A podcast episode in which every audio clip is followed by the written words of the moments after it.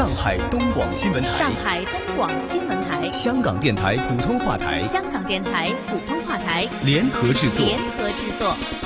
沪港经济通。沪港经济通。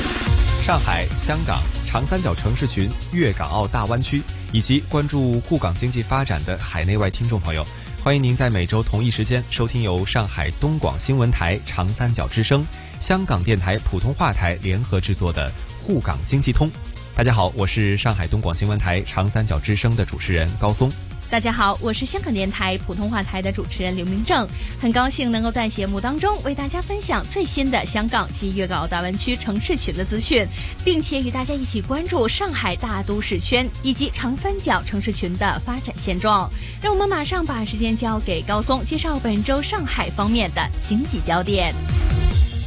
好的，谢谢明正。我们来关注本周上海方面。国庆长假刚过，支付宝联合飞猪发布的《二零一九国庆黄金周出境游报告》显示，十一期间国人出境游移动支付消费再创新高，人均支付接近两千五百元，同比去年增长百分之十四，单笔消费金额同比增幅达百分之十一。报告显示，包邮区的人们在海外更爱用移动支付。从人均的消费金额来看，浙江、上海、江苏分列前三，其后依次为辽宁、天津和北京。这六个省市的人均移动支付消费都超过了三千元，一些小众出境游目的地成为打卡新热点。黑山、乌兹别克斯坦、塞尔维亚的出境游预订量同比分别增长百分之一千四百一十八、百分之四百六十九和百分之一百七十六。据统计，国庆黄金周七天，上海共接待游客一千零三十七万人次，实现旅游收入一百一十五亿元，同比增长百分之十一点八。出入境总数为七十九点七三万人次，其中虹桥浦东机场口岸出入境总人数为七十四点九万人次，上海邮轮港累计接待出入境游客四点八三万人次。国庆假日，上海旅游节和上海购物节双节联动，带动消费升级。根据市商务委的统计，环球港、嘉定万达广场、恒隆广场等十家纳入统计的零售商业企业，共实现营业额十二点二亿元，同比增长百分之七点二。大富贵酒楼、杏花楼、南新雅等十家纳入统计的餐饮企业，共实现营业额零点七七亿元。国庆期间，在本市过夜游客的人均消费为一千一百一十三元每人每天，旅游购物消费的比重占总消费百分之三十，综合拉动效益明显。今年国庆长假期间，上海市公安局全力确保本市社会安全稳定，城市运行平稳有序。全市报警类幺幺零警情同比下降百分之六点二七，未发生重大刑事治安案件和火灾交通事故。为做好黄浦江景观照明光影秀的安保工作，上海公安机关在外滩、陆家嘴分别设立现场安保指挥所。依托智慧公安赋能，强化现场人流监测预警，有效落实分段管控、拨次放行、单向通行，首次启用三角形环岛雨刷式人流疏导措施，经受住了外滩区域总客流一千两百万余人次、单日最高客流两百万余人次、瞬时最高客流二十二万余人次的三重考验。好的，以上就是本周上海方面的经济焦点，把时间交给香港的主持人。好的，谢谢。让我们来关注到在香港方面。修订逃利风波持续四个月，随着混乱的局势升级，更多香港的资金正在流出。美国知名对冲基金大鳄巴斯预计，香港经济面临着严重的衰退，预料未来十二到十八个月会有大量的资金外逃。美资券商高盛的分析报告更加显示，今年六月份到八月份，香港资金流出的规模最多达到四十亿美元，相等于三百一十二亿港元。而新加坡的海外居民存款连升两个月，八月份按月增长百分之五，这意味着或者有可能香港的资金是转移到了新加坡。巴斯月初更加表示，香港经济面临着严重的衰退，流动性正在缩窄，香港的外汇储备。短期方面都会有恶化的情况，接下来的十二到十八个月将会有显著的资金以及投资流失。他又指出，香港正在处于一个历史上最大的金融未爆弹上，如果稍有闪失，自一九八三年延续至今的联系汇率制度也可能将会崩解。不少贸易商开始认同巴斯的看法。有英国传媒又透露，不少大型公司正在将投资资金撤离香港，香港资金有向新加坡转移的倾向。八月份，香港本币存款出现净流出，而新加坡外币存款则净流入，表明有三十到四十亿美元存款从香港流出。有香港经济师也认为，市场不能够排除有资金由香港转移至新加。加坡的可能性。好的，那么以上就是有关本周香港方面的经济焦点。再把时间交给上海方面的主持人，来关注到上海大都市圈和长三角城市群发展的最新话题。沪港经济通，沪港经济通。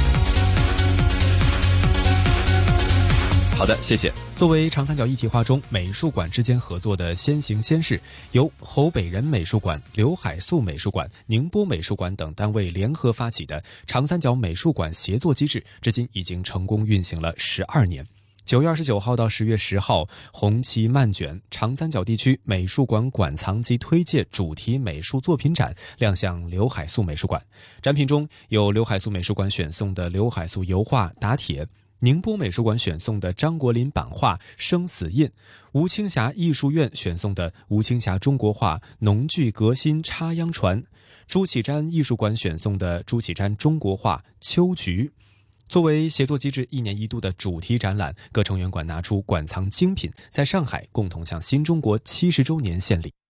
浙江省委改革办等部门日前联合制定并印发方案，推动出生一件事、一站式联办一体化服务，实现出生一件事最多跑一次。